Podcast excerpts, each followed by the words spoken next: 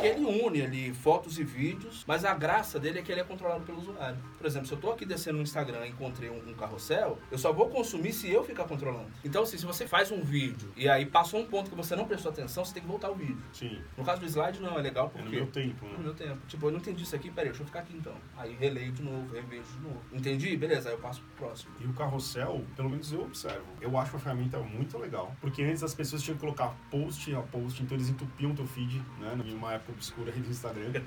Mas a galera não usa o carrossel. A galera não faz o carrossel, não faz uso do carrossel. Não. Talvez por não saber a estratégia de como fazer bem feito, não saber como linkar o primeiro até o último post. Mas tem muita gente ainda defasada nisso. Isso. Importante, hein? Só um, um detalhe a respeito do, do carrossel é que ele é bom para o Instagram no seguinte: ele mostra a sua primeira imagem. Geralmente ele mostra os seus posts assim, a primeira imagem, né? A pessoa não ligou, vamos dizer assim, você não conseguiu atrair a atenção da pessoa. O carrossel ele tem uma segunda imagem que o Instagram tenta de, de novo. Então às vezes você Ah, fica é rolando, verdade. aí você encontra Rapaz. o mesmo post só que na segunda imagem. Talvez se É. na segunda imagem você conseguir chamar a atenção, a pessoa consegue. E, e isso é legal, nossa, porque assim, o Instagram a gente sempre fala que é ruim ficar refém. E é realmente horrível ficar refém de uma plataforma. Mas o Instagram, quando ele lança alguma coisa nova, é o que você falou, ele quer que você produza através dela. Ele então que ele vai te ajudar. Então, a carrossel não faz foto única no feed. É o IGTV, não faz mais então outra coisa. Isso. É bom É variar. live, é, varia, mas. Usa aquilo que é novo.